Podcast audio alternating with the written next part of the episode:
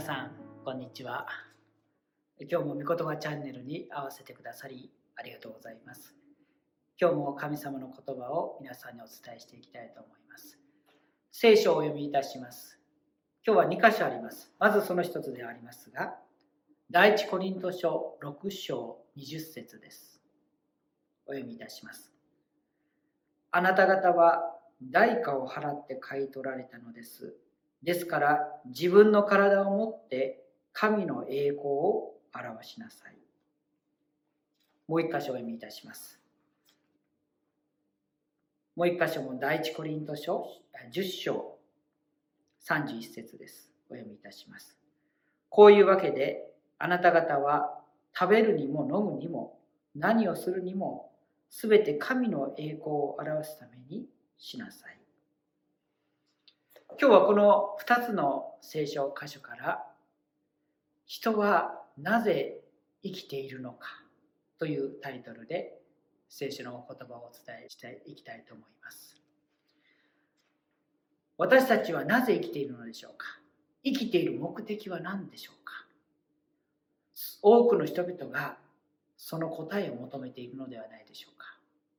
私も中学生の時自分はなぜ生きているのか。その答えを知りたくていろいろと探し回りました。しかし本当に生きている目的を納得のいく目的を知ることはできませんでした。しかしこの聖書を通してそれを知ることができました。私たちはなぜ生きているのでしょうか。人生の目的は何でしょうか。その答えを知るためにいくつかのことを知らなければなりません。まずその一つは私たちの命は神から来ているということを知らなければなりません。すべての人間は最初は一つの小さな受精卵に過ぎません。その受精卵がお母さんのお腹の中で成長していくわけであります。わずか40週で最初の細胞から数千億個の細胞に成長していきます。そして一人の赤ちゃんとしてこの地上に誕生してくるわけであります。命が成長していく。そして誕生する。これは本当に神秘的なものであります。多くの人々はその赤ちゃんが誕生する時感動して迎えることができるわけであります。すべての人は、その命はどこから来ているのでしょうか？それは神から来ている。神が人間の命を創造した。そして神様がその命を成長させてくださった。これをまず知ることが必要であるわけであります。さらに二つ目に、私たちはなぜ生きているのでしょうか？そのためにもう一つのことを知らなければなりません。それは人間の創造の目的を知るということであります。唯一誠の神様が私たちを人間を創造したのであれば必ず目的があります。なぜ神様は私たち人間を創造したのでしょうかそれは創造者なる神様が喜ぶためです。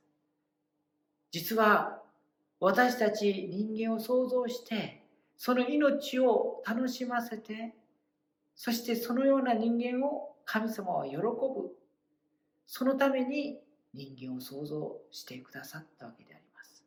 と同時に私たち人間も幸せになる命を楽しむというこのことを神様は願っておられるわけであります。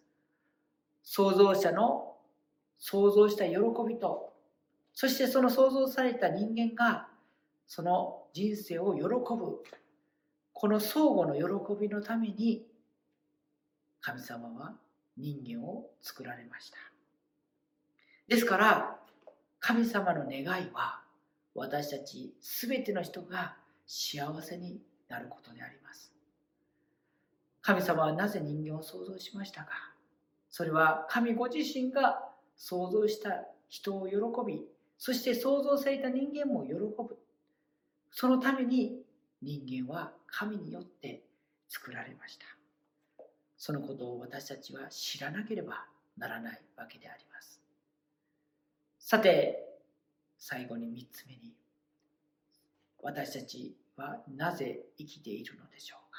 その生きている目的を知らなければなりません。人間はなぜ生きているのでしょうか？今日お読みしました2つの聖句。この聖句をもう一度お読みしたいと思います。あなた方は代価を払って買い取られたのです。ですから自分の体を持って神の栄光を表しなさい。もう一箇所第一コリントの10章31節。こういうわけであなた方は食べるにも飲むにも何をするにもすべて神の栄光を表すためにしなさい。この2つの聖書の共通している言葉があります。それは神の栄光を表すということであります。そうです。人間はなぜ生きているのでしょう。生きている目的は何でしょうか？それは全ての人が神の栄光を表すということであります。人は神によって創造されました。人間はどのように創造されたでしょうか？体を神様は作られました。と同時に目に見えない私たちのうちには霊という部分または魂という部分があります。それは目には見えません。しかし全ての人の内側には霊と魂があります。この霊の部分で私たち人間を創造した神様と交わることができるわけであります。人間はこの霊の部分で創造者なる神様を知りその神様と交わらなければいけないわけであります。その神様とはこの聖書の中に出てくる。イエス・キリストであります。イエス・キリストは誠の神として私たちを愛してくださっています。イエス・キリストは私たちを愛しているがゆえに私たちをに幸せになってほしいと願っています。しかし残念ながら人は神に背を向け神に従わずに自分勝手な歩みをしてしまいましたそれを聖書の中では罪と言っています。罪人となった人間。神などはいらない。神など私には関係ない。神に背を向ける。そのような人間。それが罪人であります。あなたはいかがでしょうか。創造者なる神様を見出していますか。このイエス・キリストを信じて歩んでいるでしょうか。イエス・キリストはあなたの罪のために罪の身代わりとなって十字架の上で完全な尊い命を捧げてくださいました。イエス・キリストの十字架はあなたの罪の身代わりの死でありました。神様はイエス・キリストを裁くことによって罪を許す道を私たち人間に開いてくださいました。誰でも自分の罪を悔い改めてイエス・キリストを自分の罪の救い主として信じるならば救われる。これが聖書の教えであります。そして人間はその信じたものは本当に幸せになる。このことを神様は願っておられるわけであります。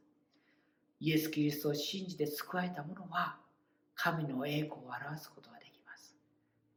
そしてそれは私たち人間が生きている目的であります。人はなぜ生きているのでしょうか？それは神の栄光を表すために生きている。神の栄光を表すために生かされている。